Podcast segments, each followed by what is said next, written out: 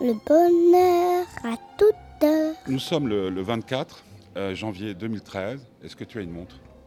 Euh, non, je me sers de mon Alors, portable. il est à environ 10 heures, on va dire. Voilà. Ouais. Tu t'appelles? Boris, Tu as un nom de famille?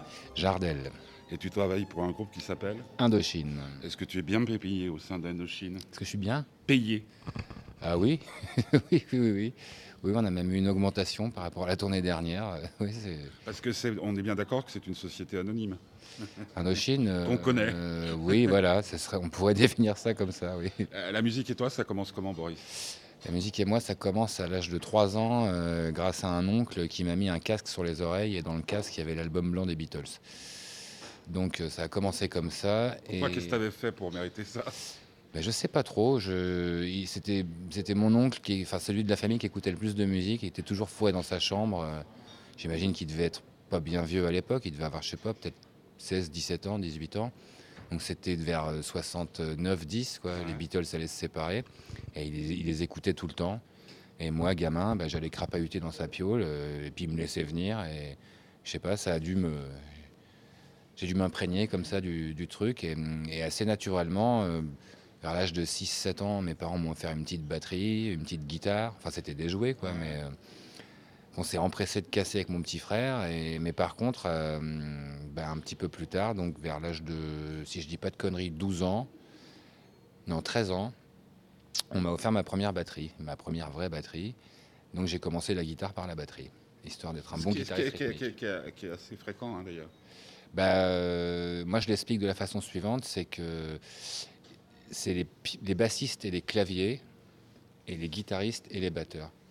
Parce que la main droite chez un guitariste, c'est comme euh, la main droite du batteur qui fait de la charlée. euh, Il y a une, le rythme, il est là, quoi. Enfin, tu me diras, un bassiste aussi, ça rythme, mais, euh, mais la basse, il y a plutôt ce côté main gauche du pianiste. euh, donc, euh, ouais, non, je crois que je suis pas le seul. Enfin, j'ai souvent vu mes, mes potes guitaristes ou même mes potes batteurs à l'inverse. Bon, c'est un peu moins le cas déjà.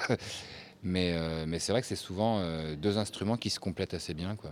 Mais avec, avec conservatoire et compagnie ou pas? Ah non, non, non, non, non, non j'aurais dû d'ailleurs, je, je regrette un peu des fois, mais euh, non, non, non, non, vraiment autodidacte. Enfin, dans les premiers temps. Après, non, j'ai quand même fait, si, j'ai fait, si, j'ai eu un, un prof particulier dans les années, je crois, seconde, première. Après, plus rien. Et après avoir passé mon bac, si, je me suis inscrit dans une école de jazz. Où j'ai fait un peu de solfège, un peu d'harmonie, un peu de ceci, un peu de cela, mais euh, on va dire un peu, en- un peu, enfin selon moi avec le recul, un petit peu en dilettante, ce qui fait que j'ai assez. Puis en plus, bon, il y avait un esprit dans les écoles de jazz sur Paris à Mhm. l'époque un peu puant, quoi, dans le sens où moi j'étais un pauvre rocker primaire et j'étais un peu mis à l'écart. Donc ça m'a un peu cassé les couilles, je me suis tiré de là.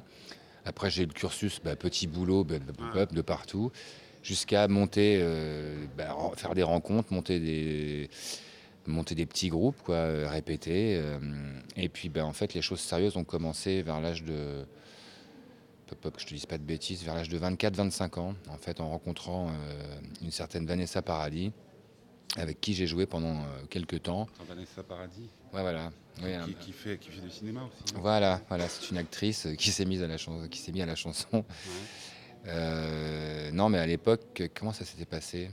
Bah, Bah, par- parce que, parce par- que tu, tu- tu as été séduit par le charme de, de Vanessa ou elle était déjà avec. euh, Ben, en fait, à l'époque, elle était, euh, c'était en 92, fin 92, et c'est l'époque où elle avait sorti son album euh, écrit, produit, réalisé par Lenny Kravitz. hmm, Elle revenait de New York et elle cherchait du monde pour la tournée. Et moi, je l'ai rencontrée par le biais d'un pote, d'une pote, Ah, voilà quoi.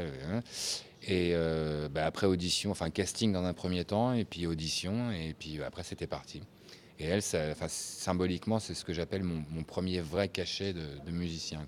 Avant, c'était système D. Elle, Ferré disait j'ai gardé ma, mon premier chèque, euh, je le montre à mon fils euh, qui a je sais plus quel âge. On a les 68 qu'on peut. Genre, c'est un peu mon 68 à moi, le premier cachet, la première fois où tu peux dire à tes parents Regarde, j'ai gagné, je sais pas combien, 500 Ah, ouais, euros. je connaissais pas l'anecdote, Ah. ouais, mais connaissant le personnage, ça m'étonne pas. ouais. Il faut, faut que je retrouve, je- j'enverrai à Nicolas. Ouais. Parce une formule, c'est un peu ça. Il dit c'est vrai que la première fois, quand on, on choisit un chemin de traverse, qu'on a un chèque, c'est un peu comme C'est 68. ouais, c'est un gros symbole, ouais. Tu te rappelles du montant du premier cachet que tu as touché euh? Ah, La en première fois où tu t'es Ah dit ouais, peut-être que je vais je- pouvoir euh, manger en faisant de la musique. Hmm, c'était en 92, on était donc en francs. Hum, hum, hum. Je fais, j'ai, enfin, je crois que j'ai, du coup, enfin, mon premier cachet, en l'occurrence, je- enfin, j'en suis pas très fier, mais en même temps, c'est l'époque qui voulait ça. C'était pour une prestation en playback. C'était, c'était pas du vrai live, mais euh, donc c'est forcément moins cher. Mais je crois que si je dis pas de bêtises, euh, c'est un peu payé comme un cachet de figurant, quoi. Tu vois, donc euh, je crois que c'était un, un chèque de 250 francs, peut-être 300. Donc pas de quoi payer un loyer.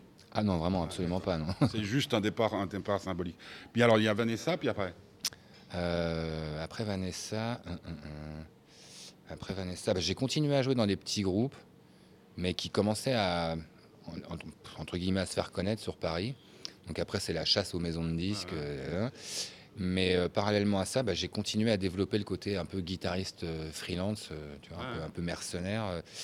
Donc après Vanessa, bah, j'ai intégré ce qui s'appelait à l'époque le système Sinclair, avec Mathieu Blanc-Francard, que j'ai accompagné pendant toute une tournée. Ça, c'était vers 95. De Sinclair, j'ai refait un coup de Vanessa parce que on préparait, enfin, elle préparait un show privé pour Canal+. Euh, Qu'est-ce que j'ai fait? J'ai joué avec Peter Kingsbury à cette époque-là. On avait monté un trio. De là, j'ai fait un petit séjour chez Billy the Kick.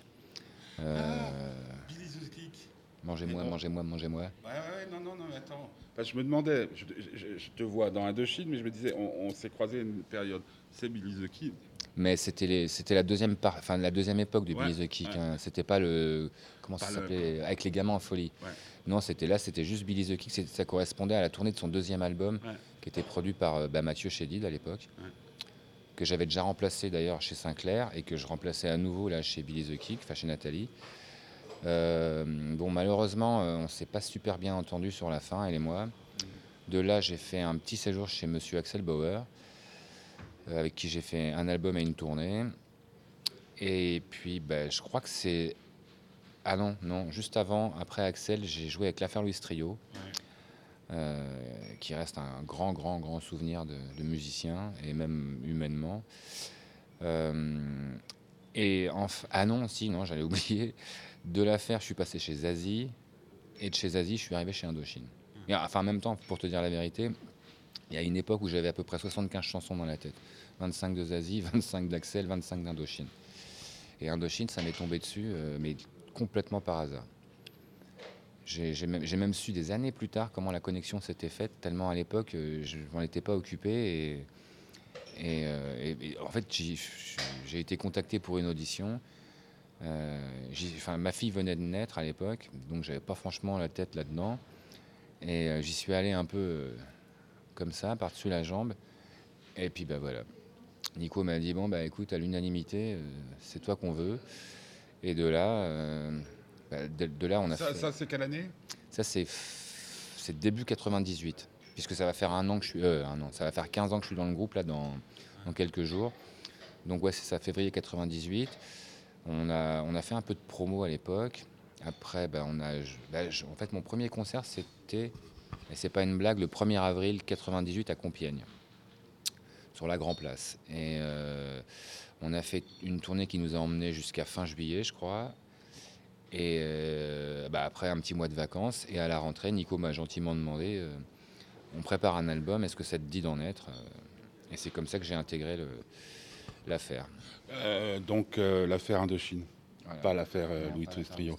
Euh, euh, le, le lien entre euh, l'album blanc sur tes petites oreilles d'un gamin de 3 ans et aujourd'hui, tu le sens totalement naturel? Ouais, moi je vais même te faire un aveu. euh, je crois que c'est le dernier, le dernier truc que j'ai écouté avant de partir de chez moi pour arriver ici. C'était l'album blanc des Beatles. en, en vinyle, bien entendu. Non, non, non, non. non, d'ailleurs, je, j'ai eu la désagréable surprise de m'apercevoir que mon vinyle euh, a disparu. Parce que j'ai, déménagé il n'y a pas longtemps, j'ai retrouvé tous mes vinyles à la cave et euh, il n'était plus là. Donc, euh, est-ce qu'il est dans un autre carton? Je ne sais pas, mais, mais je l'ai en CD, j'ai, une, une édition limitée. Je... Non, mais c'est quand même pas pareil. Moi, je l'ai. Bon, je suis plus- beaucoup plus vieux que toi, donc euh, j'ai divorcé encore une fois, donc euh, déménagement. J'ai plus de 7000 vi- vinyles dans un garage. Ah. Et je- genre, c'était le truc, que, le Sticky Fingers que j'ai acheté à Londres le jour de la sortie, ces trucs-là. Et euh, Avec- tout d'un avec coup, j'ai demandé. La quelle pochette La braguette Avec ou- ouais. Et- Et et- Il y a eu une première édition anglaise avec une, une boîte de conserve avec des doigts qui dépassent, des doigts coupés. euh, Je me demandais si c'était puis, celle par exemple, Dire Straits, des trucs comme ça, quand euh, encore HMV existait. Quoi. Mais Ouais, euh, HMV. par contre, c'est vrai que le disque des Beatles, c'est peut-être, avec Helter Skelter, tous ces, toutes ces chansons un peu bizarres qu'il qui, qu'il y avait dedans, euh, c'est clair que c'est peut-être ça, avec, euh, s'il y avait une telle, c'est tellement bar- bariolé que ça peut donner envie que faire de la musique, parce que Blackbird ou des choses comme ça, c'était, euh, il y avait tout. Enfin, il y avait Lennon, McCartney. Bah, mon, Et mon- Harrison, hein. mon Beatle préféré, c'est George. Tu déjà. as vu le film sur George Harrison? Ouais, je, je l'ai vu à peu près 6 ou 7 fois et à chaque fois je. Est-ce que- est-ce est-ce qu'en tant que musicien, c'est un truc. parce qu'il fait peur, ce film, on est d'accord? Agressé euh, euh, dans, dans, dans, dans, sa villa, enfin, dans, plus qu'une villa, dans son palais. Oui, oui, oui, oui. oui, oui, euh, la- la- la cherchant grosse sa vie la lumière. Et puis, euh, Je sais pas, c'est. ça fait peur Est-ce que quand ce que tu as vécu ces derniers temps avec Indochine, Stade de France et autres, est-ce que ça fait plus plaisir que peur? Non, non, ça fait. Enfin, je suis pas du genre, euh, je suis pas du genre trouillard. Enfin, j'ai peur des guêpes et des frelons, mais j'ai pas peur de ce genre de truc. Je suis trop content de faire ce que ce que je fais. C'est le, le bonheur? Ah ouais, non, non, non, non. C'est moi, je, enfin, je fais ça pour ça. C'est pour me faire plaisir et, en donner, euh, en donner à celui ou celle qui, sera juste devant moi à écouter. euh. Non, après, non, non, ça fait pas peur. Après, ça m'a fait mal de voir, euh, enfin, de, découvrir, enfin, de redécouvrir ce, cette- ce- tournant de la, enfin, la fin de la vie de, de George Harrison, parce que pour moi, c'est un mec tellement bien que pourquoi mériter un truc? Enfin, Lennon, à la limite, bon, il y a ces histoires de CIA, de machin, de trucs, bon. Mais George Harrison, il avait rien fait de mal de, toute sa vie, quoi, à part euh, faire de la bonne musique, euh, se défoncer un peu la gueule. Et, et puis si, enfin, je veux dire, il a quand même fait des choses pour le, pour le Bangladesh. Enfin, bon. Alors voilà, ça se termine comme ça, mais euh, non, à vrai dire, moi, c'est, enfin, y a, si j'ai vraiment deux idoles, deux maîtres dans la musique, c'est Pete Townsend et George Harrison. C'est, bon, bizarrement, c'est deux guitaristes, on va dire, mais, mais euh, non, non, le film sur George, à chaque fois que je le regarde, je pleure. Ah c'est, ouais. un modèle pour moi. C'est, euh, Et T'as as vu le film sur euh, Sixto Rodri- Rodriguez? Non, pas encore, mais je vais aller voir ça, ouais. J'ai vu, j'ai vu la bande C'est- peut-être, pour moi, c'est un des gros coups de poing dans la gueule que j'ai pris. Parce que l'histoire est terrible. Mais bon, peut-être je te laisse la choix de le, le découvrir. Oui, j'ai vu, enfin, j'ai vu, un, j'ai vu une espèce de, bande-annonce. qui, qui passe à côté de la gloire. quoi. Ouais, ouais, c'est ça, exactement. Et du coup, ça m'a. Qui n'a pas l'air malheureux, c'est ça qui est. Non, non, puis c'est. Qu'est-ce que tu ressens, puisqu'on on parle de, de ça, puis comme tu fais la, la famille, la, la partie de la famille Nicolas, en quelque sorte, je peux me permettre de te poser toutes les questions que j'ai envie de te poser. Euh, quel est le, le point commun entre le plaisir que tu as sur scène et celui que tu peux avoir euh, au lit? À l'époque, quand j'étais jeune, je, commençais, je disais toujours euh, Mhm. est-ce que la différence entre faire l'amour et être sur scène, c'est que sur scène, ça dure plus longtemps? Bah, je dirais que il y a, ouais, c'est marrant cette question. C'est qu'il y a effectivement un truc, ouais. Et euh, après, je dirais que ça dépend de ta façon de faire l'amour ou ta façon de quelque faire. chose dans les bras, toi. Ouais, mais c'est-à-dire que, hum, enfin, au-delà de- d'avoir euh, mon manche, euh, je, je vais faire un petit parallèle avec. Qui peut être un bouclier, hein, la, la guitare peut être un bouclier. Ouais, ouais, mais ça peut même être une arme, quoi, comme disait, comme disait Woody Guthrie, cette machine tue les fascistes.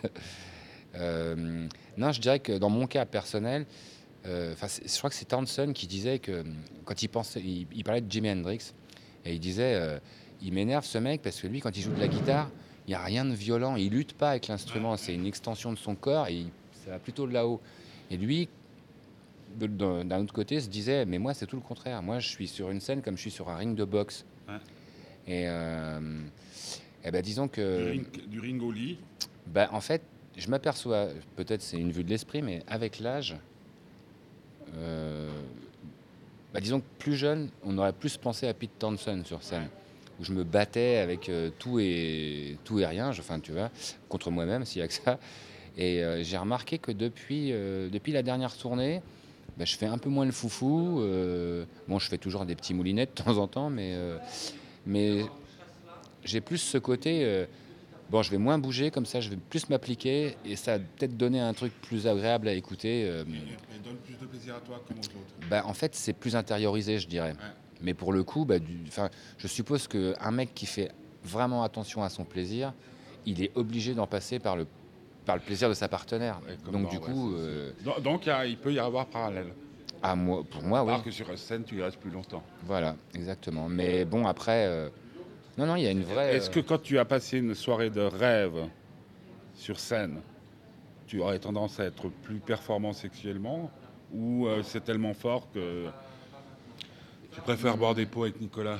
Il s'est passé, euh, bah, je dirais les deux, mais euh, je sais pas. Après, c'est Est-ce qu'il y a un manque sexuel ou est-ce que c'est tellement, euh, heureux, comment on dit, satisfait que bah, c'est-à-dire que c'est indiscret, je suis désolé. mais- non, non, non, non, non, ça m'amuse. J'ad- J'adore parler de ce genre de truc en plus. Euh, Non, c'est juste que quand je suis en tournée, euh, je suis pas. euh, Enfin, j'ai pas une femme dans chaque port, si tu veux. Non, alors attends, je parce que je, je- en, en- en y réfléchissant, je trouve que c'est ambigu comme question. Est-ce que la satisfaction qu'on a après un concert est le- la même que celle qu'on peut avoir après le sexe? Ouais. Est-ce qu'on a et quand c'est vraiment bien le sexe entre nous, quand on a nos âges, on a envie de recommencer tout de suite? Oui, voilà. C'est pareil. Et la grande frustration, c'est que sur scène, tu peux pas y remonter. Bah non, faut attendre le lendemain. Et quand tu es en tournée, tu ne peux pas coucher avec toutes les filles tous les soirs. non plus, non plus. Mais par contre, euh, j'ai remarqué que quand on fait les dates parisiennes et que j'ai la chance d'avoir. euh, ou, d'avoir ma copine euh, pas loin. euh, là, oui, généralement, c'est on s'amuse bien. Ah ouais. Ouais, bah, je sais pas. Et puis, de toute manière, euh, je sais pas, mais il y a certains concerts où tu sors et tu as encore envie d'en découdre. C'est euh. Ça s'arrête jamais, en fait. Euh, bah, ça m'est rarement arrivé comme, comme, comme après un, orgasme foudroyant où tu, vois, tu mets une demi-heure à t'en remettre. C'est rare que ça m'arrive en sortant de scène. Je suis... À la limite, moi, la scène, ça me. Ou alors, il faut vraiment qu'on joue 4 heures. Ou là, j'en peux plus. Mais... Euh, autre, autre chose, puisque tu, tu- tu- tu as un rapport avec ton instrument, avec ton instrument, euh, tu le connais bien, ça fait des années que tu le fréquentes, tu as une fidélité à tes guitares. Moi, une- euh, quand Axel est venu à, à la fête de l'espoir, il, il il avait fait le fou comme d'habitude et il avait mis toutes ses guitares auxquelles il tient comme ça prenait de ses yeux dans le coffre d'une voiture qui est parti à un mariage. Donc quand il a voulu récupérer ses guitares, on ne savait plus où elle était. J'ai vu Axel pour la première fois complètement Désemparé, Fou. Non, non, non, non. de- Très désagréable. Donc rapport à l'instrument, donc fidélité. C'était plus fidèle, à tes guitares qu'aux femmes de ta vie. Euh, Bah non, justement, je suis pas, je suis pas fidèle à mes guitares. Donc dès que tu envoies une qui peut te plaire, tu. bah, en fait, c'est oui, non, c'est franchement. euh, Enfin, c'est un peu comme. euh, ça, ça me fait penser à une expression qui, qui consiste à dire. Il vaut mieux, il vaut mieux tromper sa femme que se tromper de femme. Ah oui, bien, très bien. très bien. Et, euh, et ben en fait, j'ai envie de dire que hum, c'est un truc que hum, Henry Hirsch, le, enfin pas l'ingé son, le, le directeur musical de, de Lenny Kravitz et de Vanessa Paradis, m'avait dit un jour que hum, sa façon de bosser avec Lenny Kravitz sur un morceau, c'était qu'un morceau égale un ampli, une guitare. Et s'il faut en changer, bah, t'en changeras. D'accord. Et bah, euh, moi, les guitares, je vois ça comme ça. C'est-à-dire que quand on est en répète avec un dos, les premiers jours de répète, c'est le côté. Mais même en studio, je le fais d'ailleurs. Enfin, en studio, ça peut s'expliquer parce qu'on recherche un son. Mais quand on cherche à reproduire euh, une chanson d'album et qu'il faut la- l'amener sur scène, bah, les premiers jours, je passe mon temps à ça. C'est-à-dire que j'ai quand même la chance d'avoir 6-7 guitares. Et euh, je fais vraiment attention à ça. Je peux commencer les répètes en deux jours en me disant tiens la télécaster elle est bien pour ça. Et le troisième arriver en me disant non. Finalement je vais prendre ça. Et non j'adore l'idée de pouvoir changer. En- ensuite, autre chose, tu connais bien ton instrument. Est-ce que tu arrives à savoir ou est-ce que tu sais comment faire pour a- a- obtenir le plus de tirer le plus de jou- jouissance de ton instrument? Euh, tu, tu vois ce que je veux dire? Parce que c'est un Ouais, peu ouais, comme le, le cuisinier. Euh, le sexe, c'est pareil. le- tu sais comment te procurer à toi le plus de plaisir, atteindre une sorte de- d'extase grâce à la musique. bah, grâce sans, prétention aucune, je dirais que oui. Pardon parce que ça c'est ça s'acquiert avec l'expérience. Et puis le fait est que même si je change souvent de guitare, ça fait quelques années que j'ai tout le temps les mêmes. Donc ce en quoi je suis un peu fidèle. Donc fatalement, quand tu connais bien un instrument, c'est tout de suite plus facile de se l'approprier et d'en tu sais et comment faire? Tu sais comment arriver à une ouais, sorte ouais. de satisfaction qui peut te. Ouais, après, il y a des paramètres qui, qui, qui- qui rentrent en ligne de compte. Par exemple, si on est sur scène, euh, dans une salle avec une acoustique pourrie, j'ai beau avoir une bonne guitare, j'ai beau être en forme, Euh, quand Et ça sonne tu, pas, tu- ça tu sonne peux, pas. tu quoi. peux pas avoir de genre de- d'extase euh, inattendue, même dans une nouvelle salle, même avec une mauvaise guitare. Tout Si, d'un coup, si, tu as le si. son que tu cherches. Si, mais là, ça participe de tout plein de trucs. Ah. Ça peut être aussi C'est bien. comme les euh, moments de bonheur, en fait. Oui, ils Si tu les prévois, ils sont pas là. Voilà, c'est comme les, c'est comme les, les- les fêtes les plus réussies. C'est, les- c'est celles qu'on n'organise pas, c'est celles qui, se- qui se montent comme ça, là, euh, spontanément, j'ai envie de dire. Mais euh,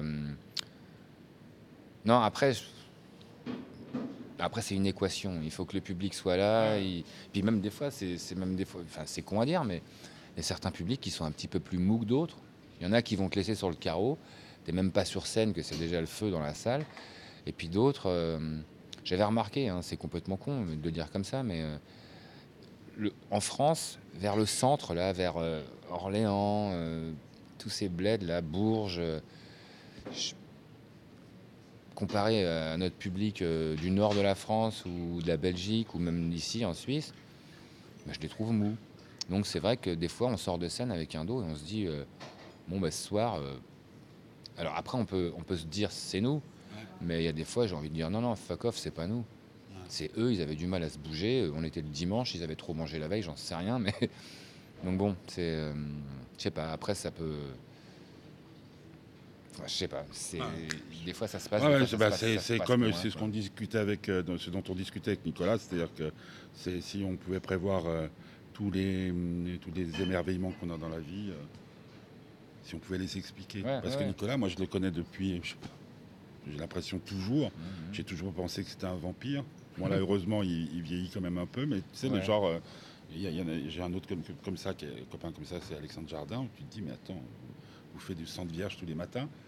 Et euh, c'était ça, c'est dire comment, comment tu sens tout d'un coup que tu y es, que c'est bon. Parce que est-ce que, et ce sera mon, dernière question, est-ce que ta musique, la musique, te permet de te connaître, t'a permis de, t'équilibrer, d'assumer euh, le, le- le Bo- Boris. Est-ce que Boris, grâce à sa musique, grâce à la musique, euh, est un homme aujourd'hui qui sait, parce que tu as quel âge?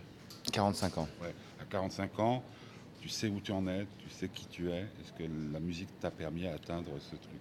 Bah, dans un premier temps, la musique m'a sauvé la vie. Enfin, je sais que c'est un peu un lieu commun de le sortir comme ça, mais, euh, mais c'est vraiment vrai. Techniquement parlant, c'est vraiment vrai. Si j'avais pas fait de musique, euh, je crois que j'aurais fini junkie ou enfin un truc pas cool quoi. Ou animateur sur énergie Ah non, c'est encore pire ça. Ah, non, non, non, puis ça, ça peut durer. oui. Euh, non, non, la musique m'a sauvé la vie et, euh, et la musique continue de m'apprendre euh, des choses sur euh, le monde qui m'entoure et, et évidemment sur moi-même. Et, la dernière question, on ne connaît pas l'heure exacte, mais on est toujours le 24 janvier 2013. Est-ce que Boris, aujourd'hui, à ce moment-là, parce qu'on ne sait pas ce qui va se passer dans 10 minutes, tu es un homme heureux? Ouais. Ouais, ouais, je peux le dire parce que j'ai traversé quand même une espèce de, de phase euh, avec euh, bah, les petites tracasseries de la vie euh, qui sont plus ou moins graves selon les périodes et selon qui ça touche, ou si c'est moi, ou si c'est la famille, ou les amis. Ou... Mais euh, non, non, depuis. Qu'est-ce que ça a commencé? Parce que c'est bien, bien de pouvoir se dire ça a commencé à peu près là? Je dirais que c'est pas bien vieux, mais je sais pas, peut-être depuis deux, trois mois en fait. Il s'est passé plein de trucs, j'ai déménagé, une, nouvelle, euh, une nouvelle fiancée, euh, un nouvel album.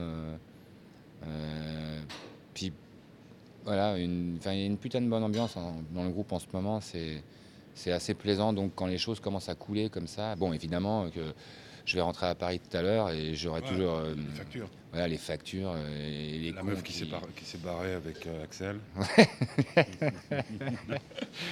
c'est ça, la- la- l'avantage de la vie. Et quand on vieillit un petit peu, on sait que, le- comme dit Claude Lelouch, le pire n'est jamais décevant. Voilà.